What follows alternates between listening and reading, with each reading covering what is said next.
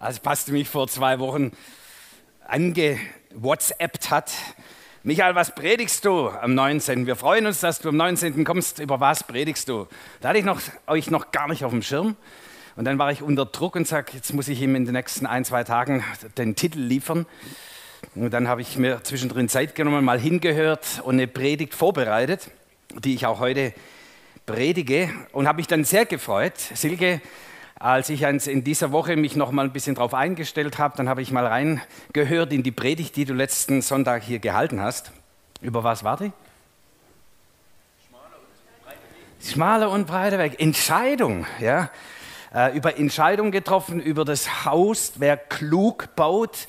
Und da dachte ich, wow, da passt die Predigt, die ich vorbereitet, der dann doch irgendwie in, den, in die Lifeline, in die Linie, die Gott hier in eurer Gemeinde zieht, kluge Entscheidungen treffen. Du darfst mir gerne die Folie, genau, vielen Dank. Kluge Entscheidungen treffen ist der Titel von meiner Predigt.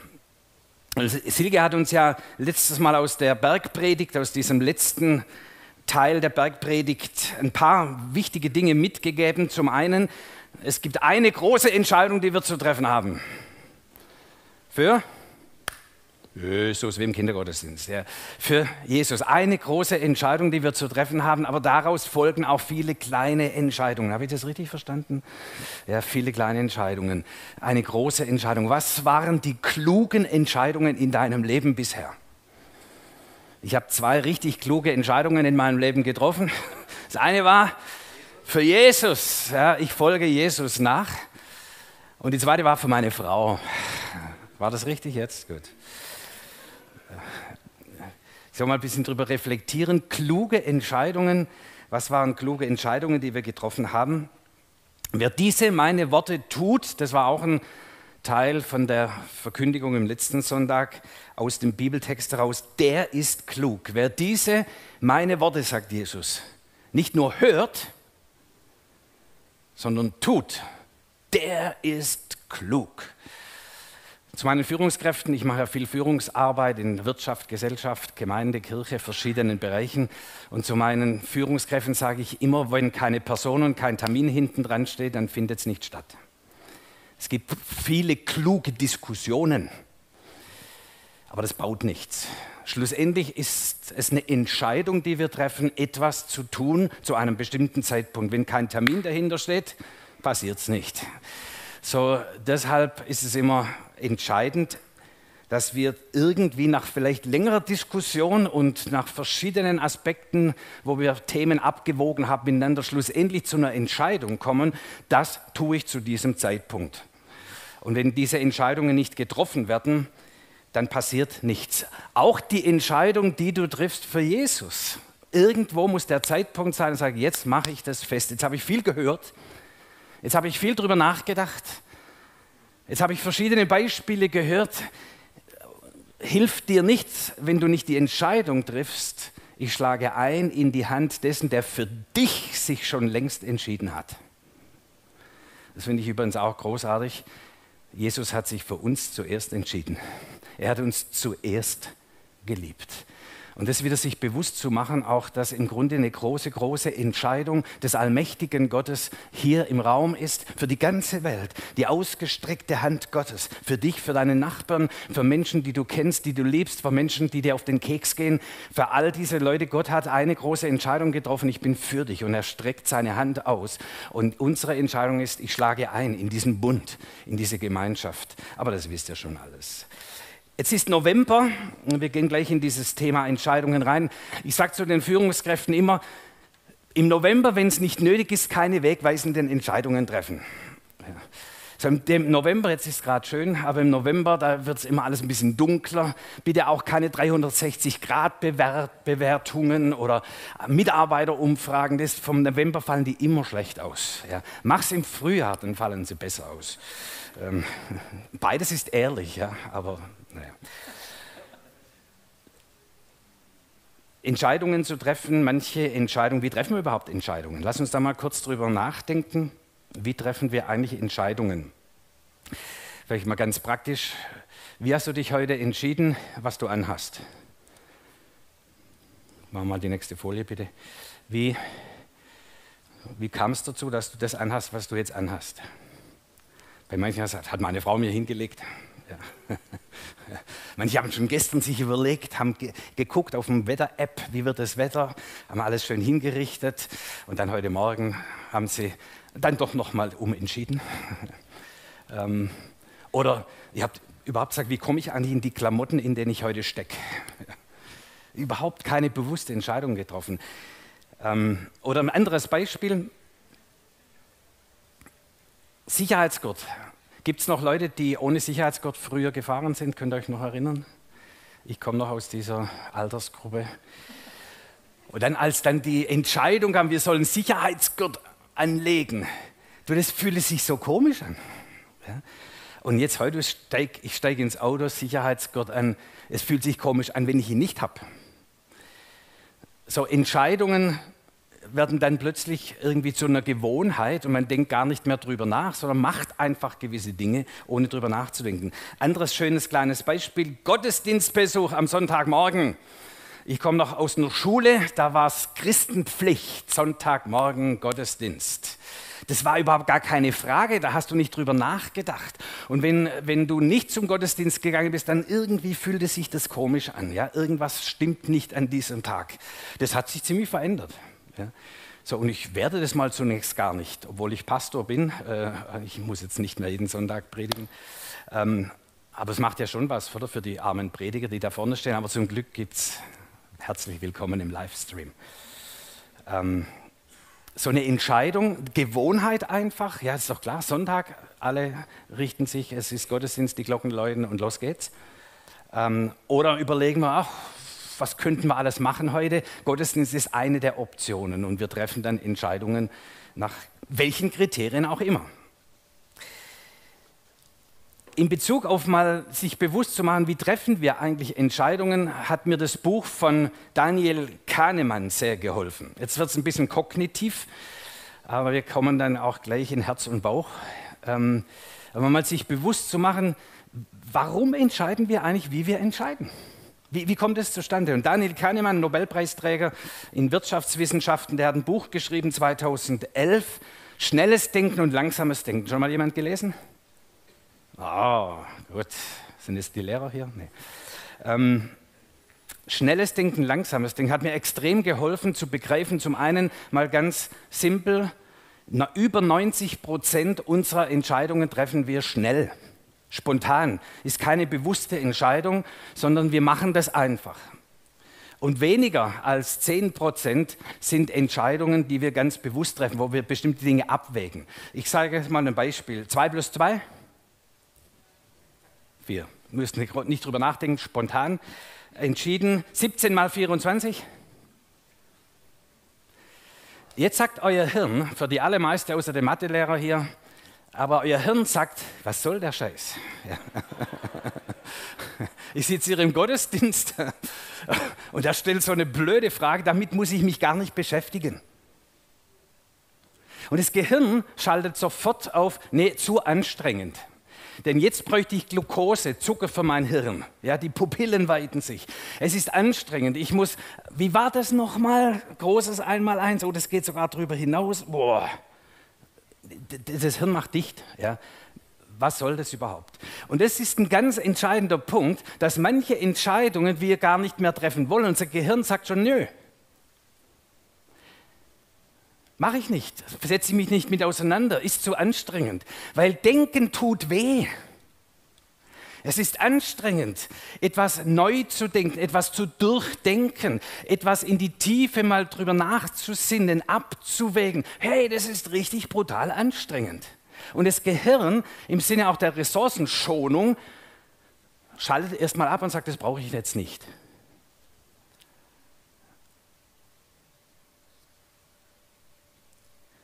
Macht sich übrigens auch die Marketingwirtschaft in vielerlei Hinsicht zu nutzen. Ja, wir, dieses schnelle Denken, du liest ein Preisschild, Jeans 120 Euro, durchgestrichen 80 Euro. Schnelles Denken sagt, das ist ein Schnäppchen und alle Schwaben springen drauf. Oh, Schnäppchen. Ähm, ähm, aber die Hose kostet eigentlich bloß 60 Euro. aber du zahlst 80 Euro.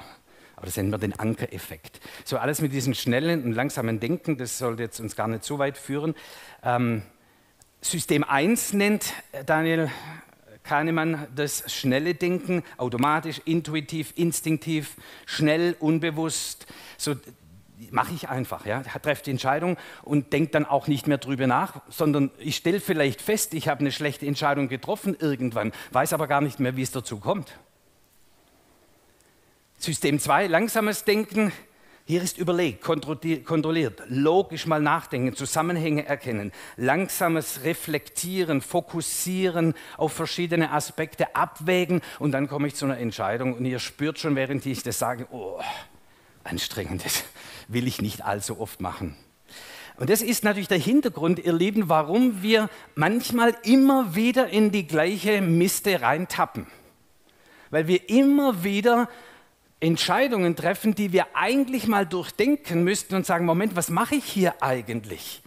Aber weil es so anstrengend ist, weil unser ganzes inneres System sagt, niente, will ich nicht, Macht ist zu anstrengend, rennen wir wieder gegen die gleiche Wand. Und eine große Disziplin von uns Christen ist, dass wir umkehren können. Metanoia, etwas zu verändern, umdenken, nachsinnen, neu denken, erneuert euer Denken und daraus folgendes Handeln. Das heißt, wir kehren um, wir stellen fest, Mist, so kann ich nicht mehr weiterleben, das passt so nicht mehr. Und wir fangen an, sozusagen über Dinge nachzudenken, zu hören, zu reflektieren, nachzusinnen, das Wort Gottes zu studieren, mit anderen darüber zu sprechen, in Kleingruppen hören Bibeltexte äh, an und hinein, um daraus zu einer neuen Schlussfolgerung zu kommen. Es hilft alles nichts, wenn wir es dann nicht tun. Und die Umkehr ist nicht Buße im Sinne von, ich zahle meine Strafe, und dann ist mein Gewissen wieder rein. Das verändert gar nichts. Die Strafe hat schon einer bezahlt. Jesus ja, am Kreuz von Gott. Über Strafe müssen wir nicht mehr nachdenken. Das ist erledigt, ein für alle Mal. Wir denken darüber nach, wie ist unser Handel und kehren um und folgen den Wegen Jesus, Jesu Christi. Folgen seinen Wegen. Wir folgen ihm nach. Das ist nicht nur die eine Entscheidung, wo wir sagen, so, jetzt ist meine Schuld beglichen, jetzt komme ich in den Himmel dann ist alles gut und renne immer noch gegen die gleiche Wand mein ganzes Leben lang. Habe immer noch die gleichen schlechten Beziehungen, habe immer noch die gleiche schlechte Laune, treffe immer noch Tag für Tag die gleichen schlechten Entscheidungen und immer wieder die gleichen Miste und dann sage ich, so bin ich halt. Umkehr fängt an mit neu erkennen, sagt, das sind gute Wege, und das sind schlechte Wege. Und ich verlasse die, gute Wege, die schlechten Wege, um die guten Wege zu gehen. Und es fängt eben damit an, dass wir uns diese Energie, diese Zeit, diese Reflexion nehmen, um mal drüber nachzudenken, ist mein Leben, ist meine Beziehungswelt, wie ich mit meinen Finanzen umgehe, wie meine Lebensgestaltung, meine Wochengestaltung, wie meine Jahresgestaltung ist, ist es gut? Führt das zu guten Ergebnissen? Wenn nicht, dann ändern wir das. Umkehr. Da vielleicht noch eine kleine äh, Grafik, Freiraum der Entscheidung. Die meisten von euch kennen das, aber dass wir es uns auch noch mal bewusst machen heute Morgen. Zwischen Aktion und Reaktion Also da passiert irgendwas und ich reagiere darauf. Da sagt jemand was zu mir und ich antworte. Da gibt es einen kleinen Zwischenraum der Entscheidung. Im schnellen Denken verkürzt er sich enorm. Ich, ich halte nicht inne, sondern es passiert einfach. Es rutscht mir raus. Ja. Oh, es ist mir rausgerutscht. Jetzt habe ich wieder einen blöden Begriff gesagt und jetzt ist der wieder verletzt. Jetzt haben wir wieder Chaos daheim. Passiert mir immer wieder. Ah, so bin ich halt. Aber du hast die Freiheit, und die haben wir gerade auch wieder besungen, wir haben die Freiheit, uns zu verändern. Wir haben die Freiheit zu entscheiden. Wir haben die Freiheit, es morgen, heute anders zu machen. Wir haben die Freiheit und wir werden auch noch hören in der Predigt wir haben dazu auch die Kraft und die Möglichkeit, Halleluja, dass wir es anders machen können. Du musst nicht immer wieder gegen die gleiche Wand laufen. Du musst nicht dein Leben so weiterführen, wie du siehst. Du musst deine Ehe nicht so führen, wie sie im Moment ist. Im Moment ist natürlich bei euch alle klasse, dann mach weiter so. Ja. Wenn aber das irgendwas gibt, wo sagt, immer wieder die gleiche Soße, immer wieder regen wir uns drüber auf, immer wieder sagt, das müssten wir mal anders machen. Dann hockt dich hin, redet drüber, trefft eine gute Entscheidung und übt es ein. Ihr habt die Freiheit zu verändern. Ihr habt die Freiheit, neue Entscheidungen zu treffen.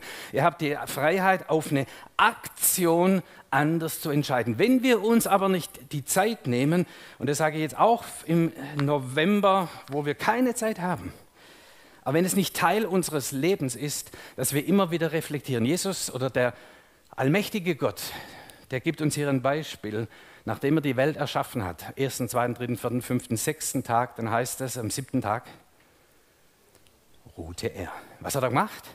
Er sah an, was er in den letzten sechs Tagen gemacht hat. Reflektierte darüber und stellte fest, gut. Und er schaute den Menschen an und sagt, klasse, sehr gut. Ja. Und hat er so weitergemacht. Hätte er festgestellt, Mist, ja, da muss ich noch was verändern. Das hat er im Prinzip vielleicht auch, wenn wir jetzt mal die zwei Schöpfungsgeschichten lesen. Am Anfang hat er den Adam geschaffen, und dann stellt er irgendwann fest, irgendwas fehlt im Kerl. Da fehlt noch was, die Schöpfung ist noch nicht vollendet. Und er hat die Eva geschaffen. Und sei das immer glücklich. Ja. Ähm, auf was kommt es an? Auf was kommt es an? Auch in unserem Lebensrhythmus. Wo sind deine Zeiten? Das ist jetzt ganz, ganz praktisch. Wo sind deine Zeiten, wo du mal deine Woche deine Lebensgestaltung reflektierst und dir die Frage stellst, war das gut? Hat es gute Ergebnisse hervorgebracht, wie ich in der letzten Woche dieses oder jenes gehandhabt habe, wie ich mit den Kindern umgegangen bin, wie ich mit den Kollegen umgegangen bin, die Entscheidung, die ich getroffen habe am Dienstag, Mittwoch, war das gut? Hat es zu guten Ergebnissen geführt? Und wir haben diese Freiheit, warum? Weil es eben nicht um die Strafe geht, sagt Mist, Jetzt hoffentlich kommt es nicht raus. Sondern weil die Strafe bezahlt ist, können wir ganz entspannt hingucken und sagen, oh, das war jetzt nicht so gut. Lass uns das verändern. Und wir haben die Freiheit, auf die nächste Aktion in ähnlicher Weise neu zu reagieren ohne diese Reflexionszeiten, ohne dieses Nachsinnen, ohne diese Anstrengung, ohne dieses, nimmt er halt ein Massbar oder irgendwas und isst es nebenher. Ja? Aber irgendwelche Powernahrung, um zu sagen, so, ich setze mich jetzt hin und ich nehme mir die Zeit. Wo ist deine Reflexionszeit? Er sah an, was er gemacht hat und sagte, das war gut. Und daraus entfalte ich meine nächste Woche. Was ist eine kluge Entscheidung? Auch das noch kurz, bevor wir dann ein bisschen stärker in den Text einsteigen. Eine kluge Entscheidung zu treffen. Es gibt, die nächste Folie bitte, ein, drei Begriffe im Griechischen für klug oder weise, das immer mit klug und weise übersetzt wird. Es sind drei Begriffe. Einmal die Sophia, die kennen wir von der Philosophie, ja, die Liebe zur Weisheit, das ist im Griechischen das Wort Erkenntnis, die ursächlichen und grundsätzlichen Zusammenhänge zu verstehen. Wo komme ich her? Wo gehe ich hin? Wie ist das eigentlich mit? So diese ganz grundlegenden, großen Fragen des Lebens. Das ist Sophia. Dann kommt Pronesis, das ist der Verstand, die Vernunft, was jetzt zu tun ist, angewandte Weisheit. Aha, dann sollte ich jetzt so entscheiden und handeln, dann wird's gut. Pronesis. Dieses Wort steht, wer diese meine Rede hört und tut, der ist klug. Das heißt, der wendet die Erkenntnis, das, was er verstanden, was er gehört hat, wendet er an, trifft daraus Entscheidungen, angewandte Weisheit. Und das ist klug. Nicht nur wir philosophieren über oh, was ist hier und dort, das gehört alles mal mit dazu. Aber schlussendlich, wenn es Veränderung geben soll, wenn es Lebensgestaltung geben will, soll, dann muss ich zu dieser angewandten Weisheit kommen. Was tue ich jetzt? Und das dritte Wort Synesis bringt es dann nochmal auf den Punkt. Das heißt, die Fähigkeit, verschiedene Aspekte sinnvoll miteinander zu kombinieren um daraus eine Entscheidung zu treffen, ein Urteilsvermögen. Und das taucht auch immer wieder auf in der Schrift. Das heißt, reife Christen, reife Menschen, erwachsene Leute haben die Fähigkeit, aus den großen Zusammenhängen und den vielen kleinen Aspekten zum Urteilsvermögen zu kommen, um dann kluge und gute Wege zu gehen. Und das ist ungefähr so das Universum, wenn die Bibel von Klugheit spricht, von Weisheit spricht, von Entscheidungen zu treffen und zu tun, hören, verstehen und zu tun, sodass wir hinterher sagen, wenn wir zurückblicken, sagen, das war gut. Nicht nur die schnelle Entscheidung, die sich vielleicht mal kurz gut anfühlt im schnellen Denken und mein Gehirn sagt, das ist immer so. Ja? Das Ergebnis ist aber nicht gut. Sondern ich treffe Entscheidungen, stelle dann fest, das war ein guter Weg. Guter Weg. Da habe ich eine richtige Entscheidung getroffen, die zu guten Folgen geführt hat. Wenn ich heute zurückblicke, sage ich, das war damals eine gute Entscheidung. Und nur das ist klug.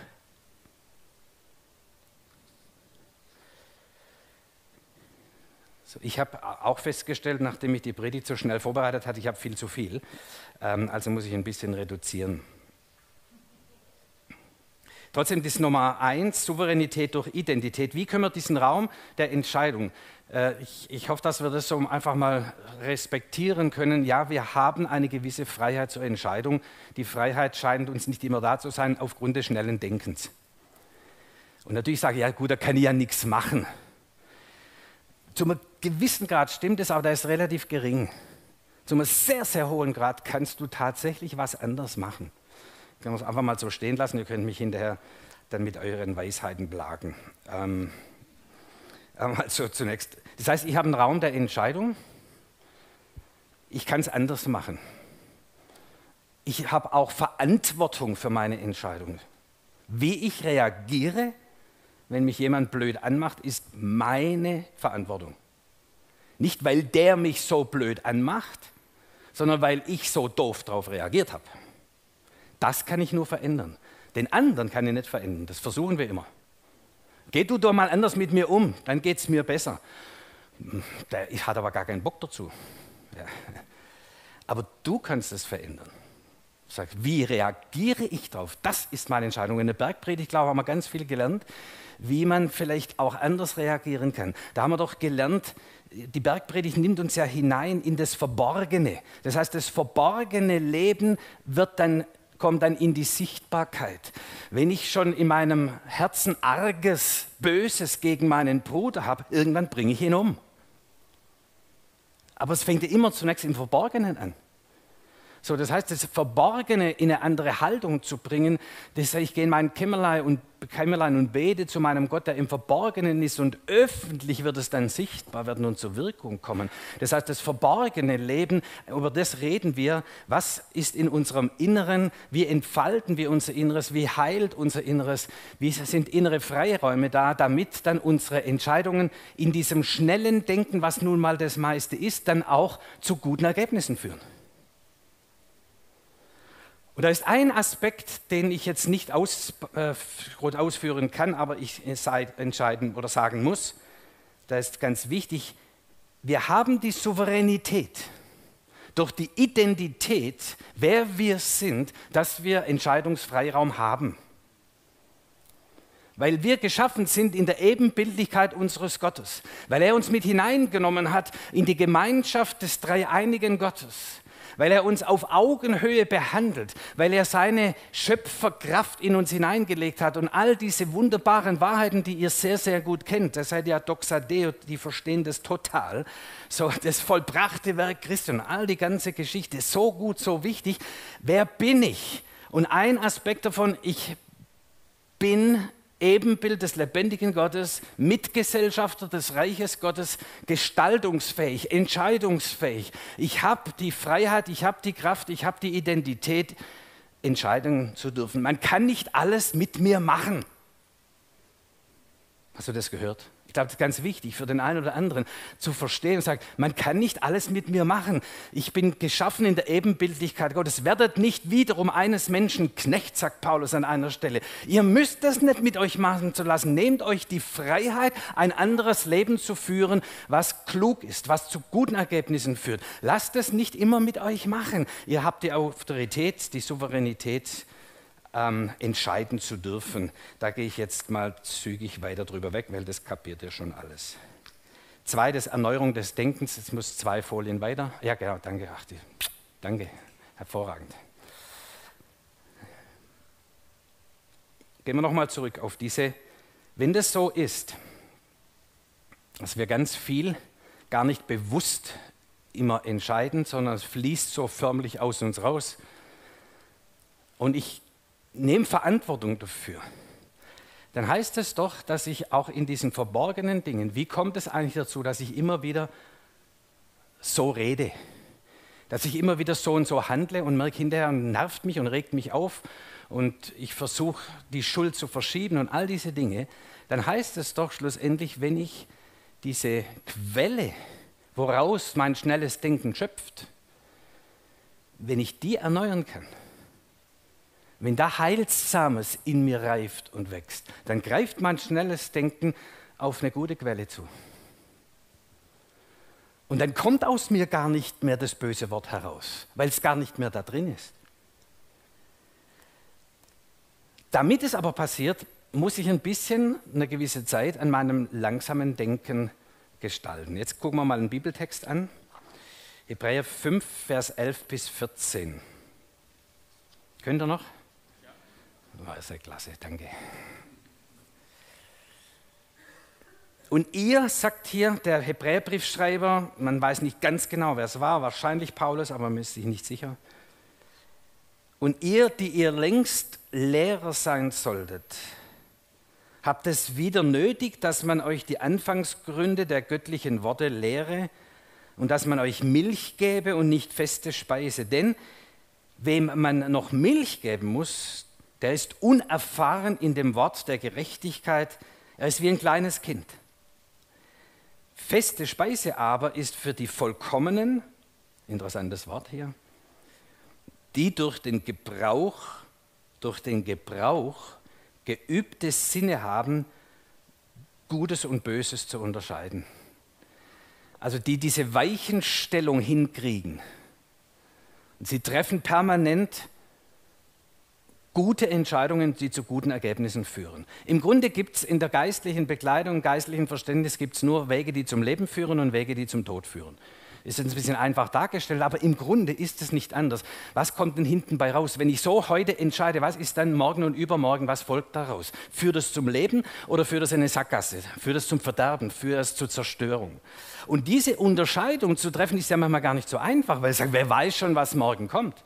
Wenn wir aber in uns das Leben tragen und auf Dinge zurückgreifen können in uns, die zum Leben führen, dann werden auch die Spontanentscheidungen, diese über 90 Prozent unseres Lebens, werden zu guten Ergebnissen führen. Es ist nicht ein immer wieder Nachdenken. Aber, und das ist der, was der Text uns sagt, sagt, wenn wir immer nur Milch wollen, fütter mich, Pastor, sag mir, was muss ich jetzt tun? Oder in charismatischen Kreisen den Kopf hinhalten für ein prophetisches Wort. Ich muss nächste Woche eine Entscheidung treffen. Hast du ein prophetisches Wort für mich? Was soll ich tun? Das ist Weiß, Wahrsagen, das ist nicht Weissagen. Ja? So, irgendjemand soll für mich entscheiden und dann kann ich hinterher zum Propheten gehen und kann den steinigen, weil er hat eine schlechte Weissagung über mir ausgesprochen. Ja. Ähm, so geht's nicht. Sondern ich nehme Verantwortung für mein Leben. Und das sagt hier der Text, Es ist wieder so, eigentlich solltet ihr längst Meister, Erwachsene des Glaubens sein, Meister des Glaubens. Das heißt, ihr trefft Entscheidungen, wo man sagt, boah, führt zu guten Ergebnissen. Sehr gut, sehr gut, sehr gut. Er sah an, was er getan hat und sagt, bah, war wieder gut. Eigentlich solltet ihr in dieser meisterlichen Liga sein. Ihr seid so lange im Glauben, ihr habt euch gefüttert mit dem Wort Gottes, ihr habt reflektiert, ihr habt um, seid umgekehrt von falschen Wegen. Euer schnelles Denken hat, greift permanent zu auf gute Dinge. Aber jetzt fange ich bei euch wieder mit dem ABC an. Und ich muss euch wieder erklären, wer ihr seid in Christus und muss euch wieder shoppen geben jeden Tag und sagen, wo ein bisschen hält, aber man ist schnell auch wieder hungrig. Ihr habt nicht gelernt, selbst zu schöpfen aus dem Reichtum des Wortes Gottes, habt nicht selbst gelernt, darüber nachzusinnen und nachzureflektieren, Tag und Nacht, Herr, was sind die richtigen Wege, sondern ihr wartet drauf, weil es halt leichter ist, schiebt mir was rein. Und hier macht uns der Hebräerbriefschreiber Mut, sagt feste Speise. Da muss ich verdauen, da bin ich mit beschäftigt ein bisschen. Das ist nicht McDonald's. Ja? Und du hast nach einer Stunde wieder Hunger. Also habe ich was Falsches gesagt. Ähm, Fast Food. Schnell gedacht, ja. Na, Mist. Feste Speise ist für die Vollkommenen, die, die sozusagen das anstrengen, sagen, ich will nicht wieder gegen die gleiche Wand laufen. Ich will mein Leben ausrichten, nachfolgen. Ich habe mich für diese eine große, gute Entscheidung getroffen. Jesus, ich folge dir nach. Und jetzt habe ich mein Leben Stück für Stück verändere ich in diese Richtung, denn ich weiß, seine Wege sind gute Wege. Seine Gedanken sind beste Gedanken. Und ich versuche, den nachzuspüren, zu erkennen, erwarte Offenbarung, Erkenntnis, bis ich zu einer inneren Klarheit hier drüber komme und fütter mein, äh, mein Unterbewusstsein mit diesen guten Speisen. So, das ist die Herausforderung. Geistlich erwachsen werden. Was ziehe ich an? Heißt mal zunächst mal diese Grundentscheidung, ich weiche dem Schmerz nicht aus. Ich weiche dem Schmerz nicht aus. So, es ist mir klar, da sollte ich mal drüber nachdenken. Dann sag, wann ist dieser Zeitpunkt in deinem Kalender? Zeig mir den Termin, wo du sagst, da nehme ich mir Zeit, mal drüber nachzudenken. So können wir nicht weitermachen in unserer Beziehung.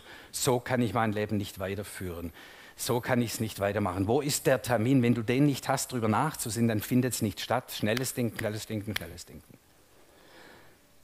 Dem Schmerz nicht ausweichen. Sag, ja, ich bin bereit, auch da in diesen Schmerz zu gehen, weil ich weiß, daraus entsteht nachhaltig Gutes. Es ist vielleicht einmal tut's weh, aber dann entsteht daraus Leben.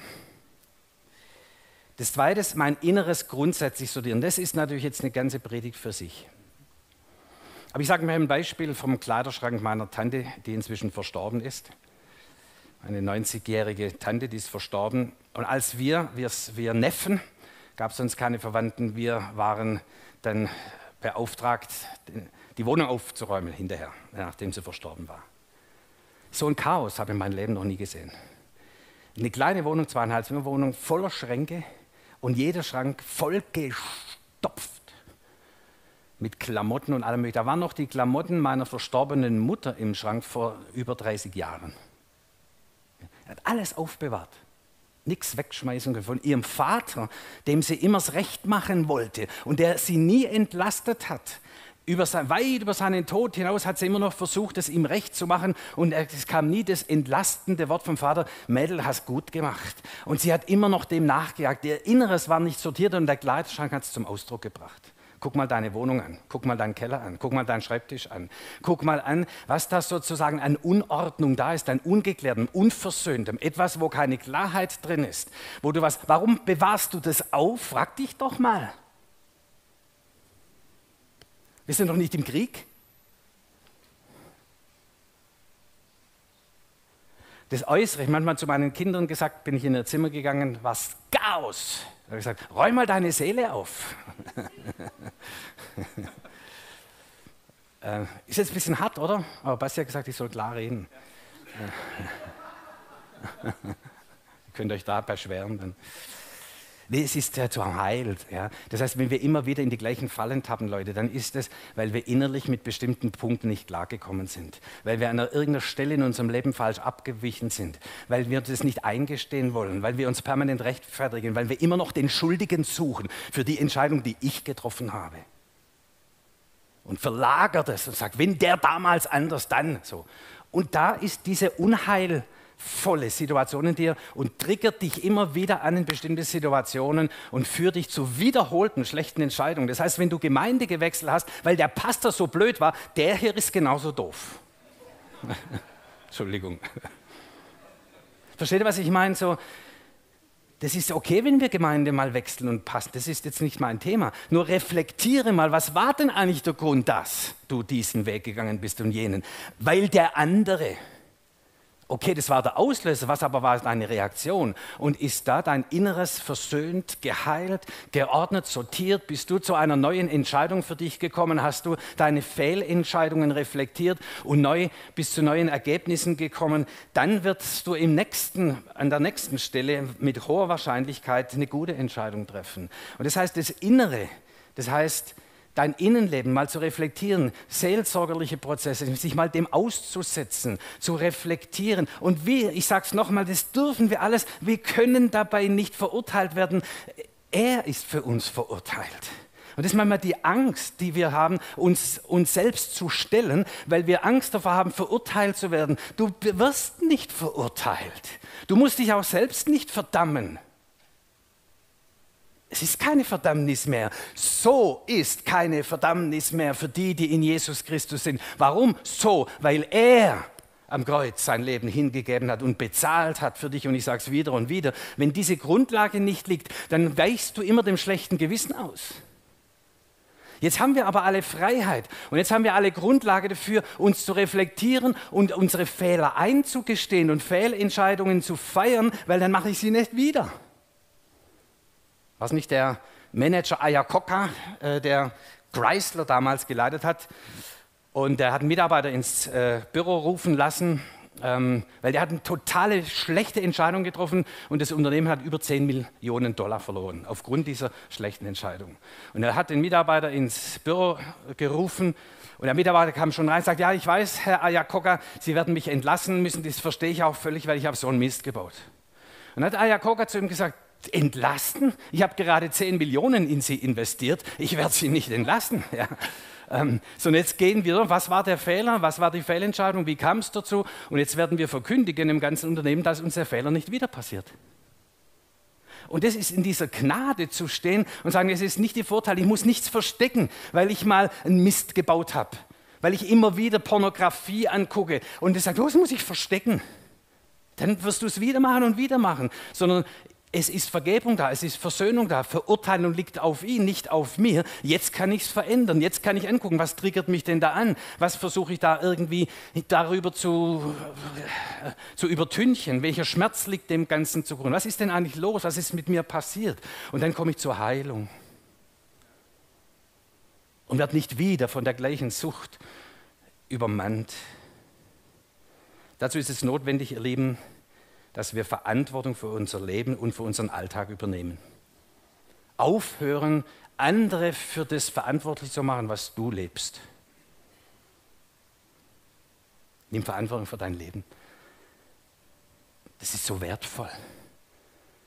Es ist dein Leben, das der Herr dir geschenkt hat und wieder zurückgekauft hat von allen Fesseln der Finsternis und von allen Fesseln deiner Vergangenheit, von all deiner Familiengeschichte, von allem, was dich gebunden hat, von allem, was dich zu Fehlentscheidungen gebracht hat, von alledem hat er dich ein für alle Mal erlöst. Du bist frei, du darfst umkehren. Und sagen, mein Leben fängt an ich gestalte mein Leben neu. Ja, und es ist vielleicht ein harter Weg, weil vielleicht deine Vergangenheit ein großer Mist war und weil viel Missbrauch in deinem Leben passiert ist und viel kaputt gemacht wurde, auch durch Fehlentscheidungen der Menschen, die um dich herum waren. Aber jetzt nimm Verantwortung für dein Leben. Es ist dir Geschenk gegeben in Christus.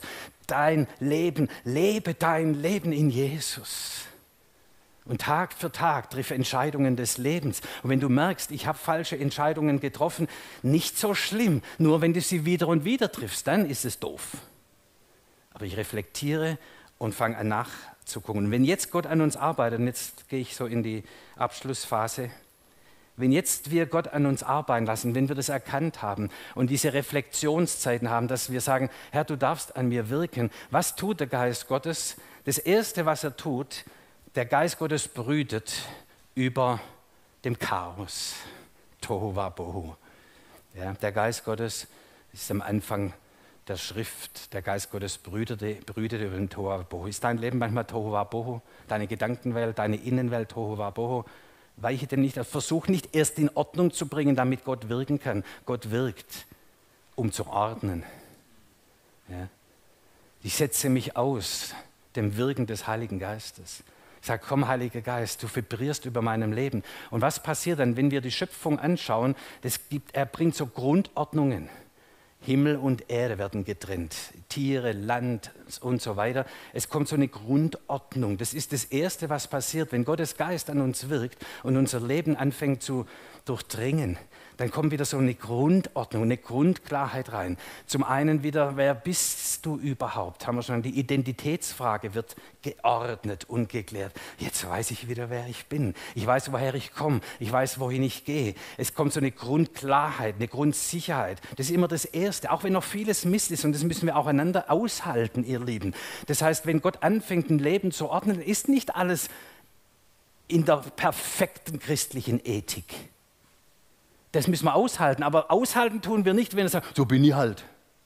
Sondern mit der Entscheidung für Jesus hast du Entscheidung getroffen zur Veränderungsbereitschaft. Ja? Aber jetzt kommt Geist Gottes, wirke du. Und dann kommt diese Grundordnung ins Leben, meine Bestimmung, all diese Themenfelder kommt so eine Grundordnung rein. Und dann, vorletzte Folie, das sind so ein bisschen Impulse jetzt nur. Denn dass wir so entscheiden, wie wir gesehen haben, und reagieren oft, ist ja, weil wir so geprägt waren, weil wir diese Kultur aufgenommen haben, weil unsere Kindheit so gelaufen ist, weil wir so geformt wurden, weil wir viele Dinge aufgenommen haben in unserem Leben. Also was läuft unter der Oberfläche quasi dann ab? Welche Emotionen verbinden sich mit bestimmten Entscheidungen? Und die Erneuerung des Denkens, die Erneuerung des inneren Menschen greift bis in die Tiefen unserer Weltanschauung. Das ist der neue Bund. Hesekiel 36, 26, siehe, ich will euch ein neues Herz geben. Ich nehme das Steinerne aus euch raus, sagt Jesus oder gibt er als Prophetie des neuen Bundes. Ich nehme das Steinerne raus, das Verbohrte, das Unversöhnte, das, was dich wieder hart gemacht hat, wo du dich schützen musst oder glaubst, schützen zu müssen, wo du dem Leben ausweichst. Ich nehme diese Steinerne aus dir heraus, sagt Jesus, und ich gebe dir ein weiches, fleischernes, ein Herz, das wieder fühlen kann, das aufnahmefähig, aufnahmebereit ist, durchdrungen von der Liebe Gottes, durchdrungen von der Gnade des Evangeliums von Jesus Christus. Jesus. Ich sauge das wieder auf. Und ich werde, jetzt kommt die Verheißung, und ich werde meinen Geist in euch geben. Und dadurch werde ich euch zu Menschen machen, die nach meinen Geboten wandeln. What a power! Was für ein kraftvolles Wort. Herr, komm, komm, komm, komm. Hier, ich, ich, ich, nicht nur ordne mein Leben ein bisschen, mal so oberflächlich, dass es einigermaßen funktioniert, sondern hier in die Tiefe, Herr.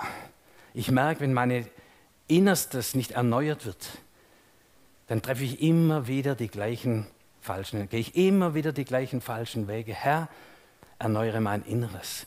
Und es ist die Einladung an uns heute Morgen, aber auch bleibend, purify my heart.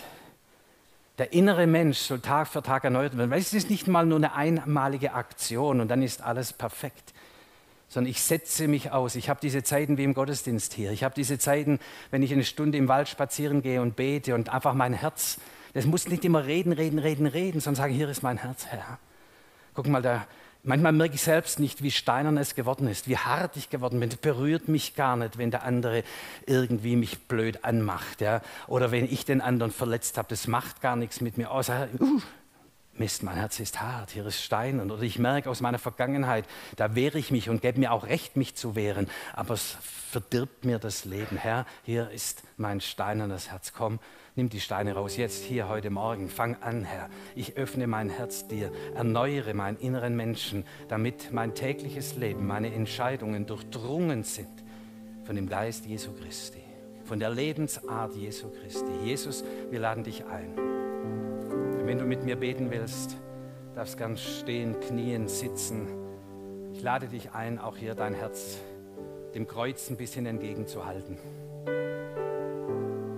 Hier kommt Vater, Sohn und Tochter.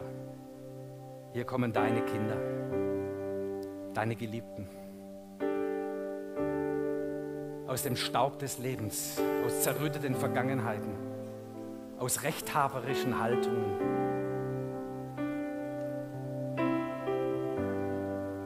Anschauen unseres Lebens merken wir, oh, da braucht es Erneuerung, Herr. Viele Entscheidungen, die wir treffen, bringen keine guten Ergebnisse hervor. Aber ich empfange deine Veränderung, Herr. Geh tief rein in mein Innerste, in meine Weltanschauung, die Art, wie ich Dinge beurteile, in Erlebnisse und Erfahrungen, die prägend waren in meinem Leben, aber Unheil hervorbringen. Ich öffne dir mein Herz und nehme dieses Versprechen. Heute Morgen wurden wir gefragt, was kann ich für dich tun? Das kannst du für mich tun, Herr. Erneuere mein Herz. Ich lade den Heiligen Geist ein. Komm nicht nur über mich, brüte nicht nur über meinem Chaos, sondern komm in mein Leben, in mein Herz, in die Tiefen meines Seins. Erneuere mein Denken, meine Haltungen. Sortiere mein Innerstes. Denn ich will ein Mensch sein, der lebt nach den Geboten des Herrn. Nicht als Pflicht und als Gesetz, sondern weil ich erkannt habe, hier ist das wahre Leben. Das sind Entscheidungen, die klug sind. So wird mein Haus des Lebens gebaut. Das Haus meiner Ehe, das Haus meiner Beziehung, das Haus meiner Arbeitswelt. So wird mein Haus gebaut auf gutem Grund. Und wenn der Sturm kommt, dann bricht es nicht zusammen, sondern es steht in dem Ewigen, in dem, der das Leben ist, Jesus. Lasst uns ein bisschen halten, wenn ihr vielleicht noch ein, zwei Minuten spielt und dann das letzte Lied wir miteinander singen, aber lass Gottes Geist an dir wirken.